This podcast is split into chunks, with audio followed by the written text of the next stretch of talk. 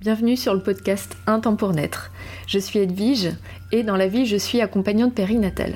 Qu'est-ce que c'est que ce métier? Eh bien mon rôle c'est d'apporter du soutien, une oreille attentive, une épaule soutenante, du bien-être, des informations et des outils aux futurs et jeunes parents dès le désir d'enfant. Vous l'aurez compris, c'est un métier passion que j'exerce à Vannes en cabinet et en visio depuis 2020. En fait ce qui me passionne moi c'est l'humain. Et c'est fou comme ce passage du devenir parent peut être à la fois si chamboulant, transformateur et en même temps si tabou. Alors pour dépasser le cadre individuel, je m'appuie sur les grands questionnements et les réflexions issues des accompagnements pour vous partager un épisode chaque mardi. Bonne écoute Aujourd'hui, je m'adresse à toutes les personnes qui ressentent une peur face à l'idée d'avoir un enfant. Alors, on va aller un petit peu plus loin parce que peut-être que vous ressentez une peur claire, soit vous avez un blocage avant d'avoir une peur. Donc, bref, si vous êtes en ambivalence, en ambiguïté, en indécision, voire apeuré face à l'idée d'avoir un enfant, restez avec moi. Peut-être que cet épisode va vous apporter quelques éclairages. J'accompagne de nombreuses personnes, y compris des personnes qui n'arrivent pas à s'apaiser autour de l'idée d'avoir un enfant. Et donc l'idée de l'accompagnement, c'est de trouver de la sérénité, du calme et de la clarté dans cette perspective.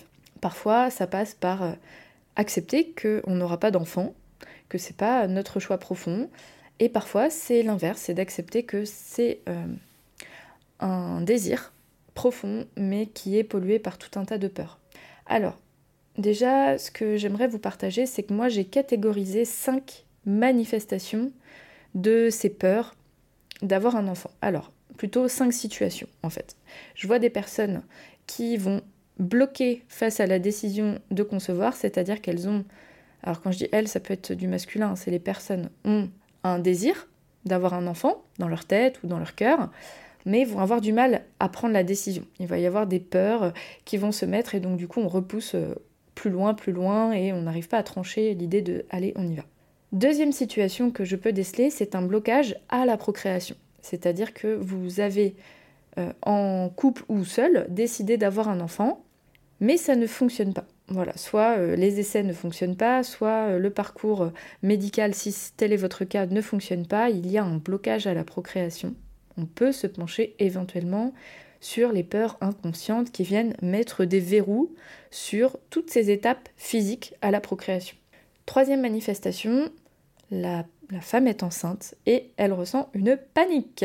L'homme euh, ou le, coparent est en couple avec une femme enceinte et panique à bord, très difficile de s'apaiser face à l'idée d'accueillir cet enfant.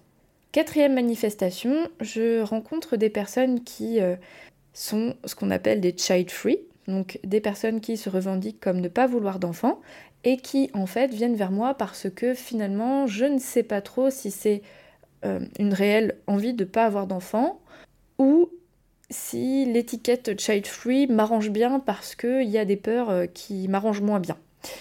À prendre avec beaucoup de pincettes évidemment dans ma façon de le dire, mais je pense que vous avez compris l'idée. Et cinquième manifestation, je peux rencontrer aussi des personnes qui vont être en ambivalence relationnelle, qui par exemple vont être en relation avec quelqu'un, ça va bien se passer, puis le jour où la question de l'enfant arrive, aïe aïe aïe, euh, ça devient compliqué. Donc ça peut être des ruptures, ça peut être des disputes, euh, la fuite. Bref, il peut y avoir tout un tas de manifestations dans les relations euh, affectives qui vont être teintées par cette question du désir d'enfant qui n'est pas très bien réglée. Et donc du coup, ça va mettre un peu le chaos dans, dans la vie personnelle. quoi. Donc voilà les, cinq manifestations. Peut-être que vous en faites partie, il y a de grandes chances. Peut-être que c'est encore une autre, manifestation. Il se peut aussi que vous soyez très clair avec vos peurs euh, et que ça vous bloque. Euh, notamment si euh, je pense aux personnes qui ont déjà un ou des enfants et qui réfléchissent à l'idée d'avoir un autre enfant mais qui ont aussi des freins. Donc voilà, il peut y avoir plein de situations possibles. Je vous propose maintenant de déceler les peurs les plus récurrentes face à l'idée d'avoir un enfant. Donc quand je dis avoir un enfant, déjà ça peut être intéressant de réfléchir à est-ce que c'est être enceinte, attendre un enfant, mettre au monde un enfant, avoir un bébé, avoir un enfant un peu plus grand, construire une famille, bref, quel concept déjà vous parle et vous parle moins. C'est une première piste. Ce que je peux vous partager par rapport aux peurs les plus fréquentes, il y a la peur de la responsabilité, être responsable d'un autre être humain que soi, qui est complètement dépendant au début de sa vie. Donc ça, ça peut faire grave flipper tout un tas de personnes de se retrouver responsables du bien-être d'une autre personne. Là, ça vient toucher à l'estime de soi, à, la capacité qu'on peut avoir à s'occuper d'un autre être humain que soi. Deuxième peur très récurrente, perte de liberté.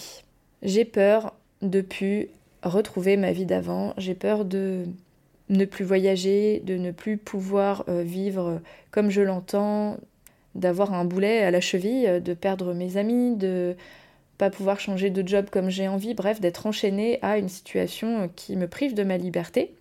Liberté à laquelle la génération dont je fais partie est très attachée. Il peut y avoir aussi une notion de sacrifice en spectre, euh, si notamment on a eu un modèle de mère sacrificielle qui s'est fait passer tout en dernier pour, entre guillemets, le bien-être de sa progéniture, donc on peut avoir une peur de reproduire ça.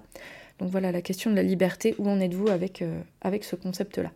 Alors j'ai un petit peu abordé ce point-là dans le deuxième, mais reproduire un schéma familial qui potentiellement a été douloureux, voire traumatique. J'ai peur de faire du mal à mon enfant, j'ai peur que ce que j'ai vécu se reproduise, ce que telle personne dans ma famille a vécu, bref, peur de reproduire euh, un schéma familial malsain.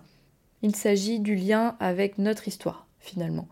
Quel lien j'ai avec mon histoire personnelle et qu'est-ce qui peut me faire peur dans l'idée de perpétuer, de générer à nouveau une suite dans cette histoire familiale.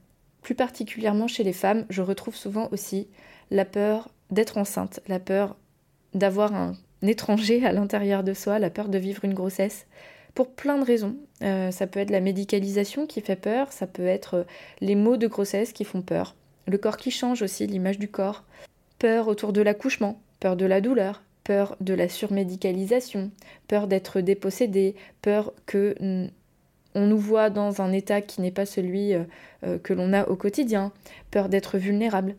Je remarque aussi des peurs autour du couple, peur que les choses évoluent, qu'il ne me regarde plus, qu'il n'y ait plus ce lien qu'on a tous les deux. Peur sociale, peur euh, de perdre la vie qu'on a, de plus avoir le lien qu'on a avec nos potes, avec notre entourage. Je peux vous citer d'autres peurs.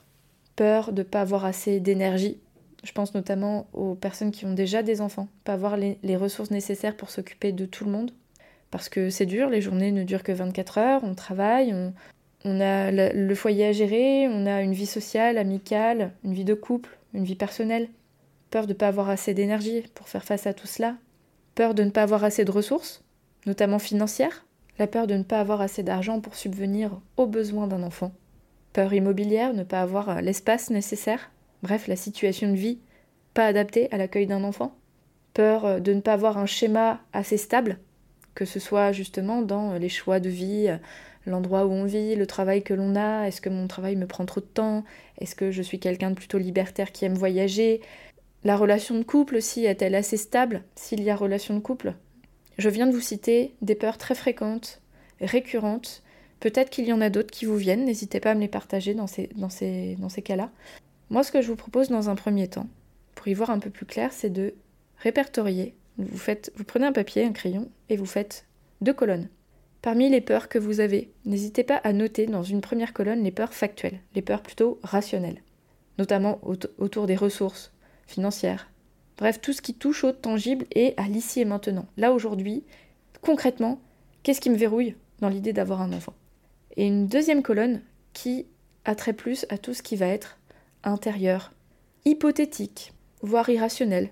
Des choses qui vont être dans des croyances ou dans des peurs qui sont liées à votre histoire plus conceptuel finalement. J'ai peur de me sacrifier, peur de la sensation d'avoir un alien dans le ventre. Bref, toutes ces peurs qui sont plutôt de l'ordre euh, intérieur.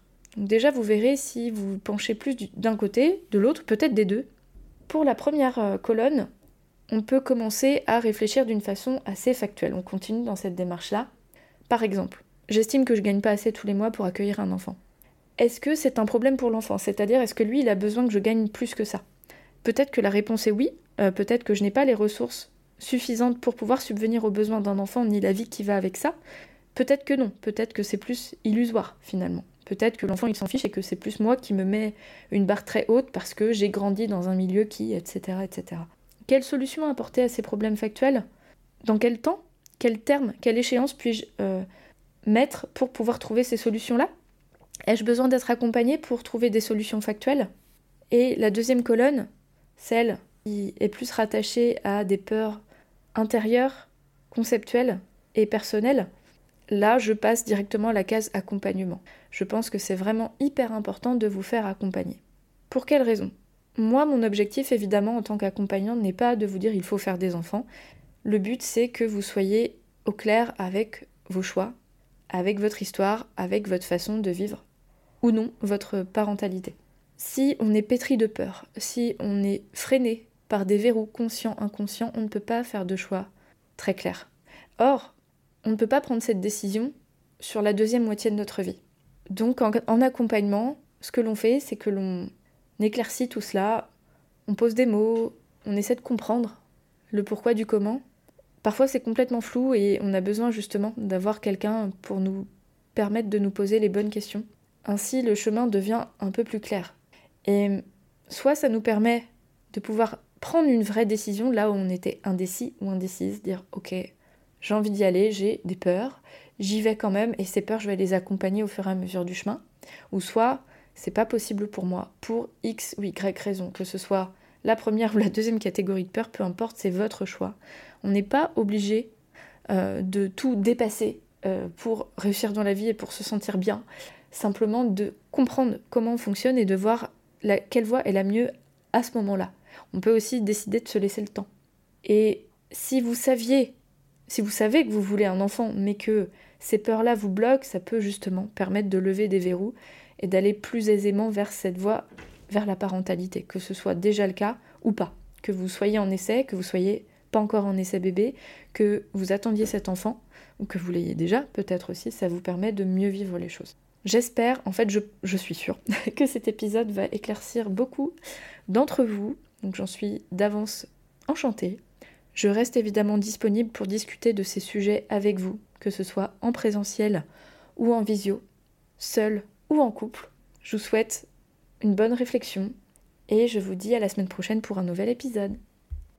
Merci pour votre écoute et votre confiance. Si vous aimez mon podcast, vous pouvez m'aider à le rendre plus visible en me mettant une note et un avis sur votre appli de podcast. Vous pouvez aussi partager auprès de vos proches qui sont concernés. Et si vous souhaitez vous aussi être accompagné sur votre chemin du désir d'enfant et de la maternité, mes séances se font au cabinet à Vannes ou à distance par visio.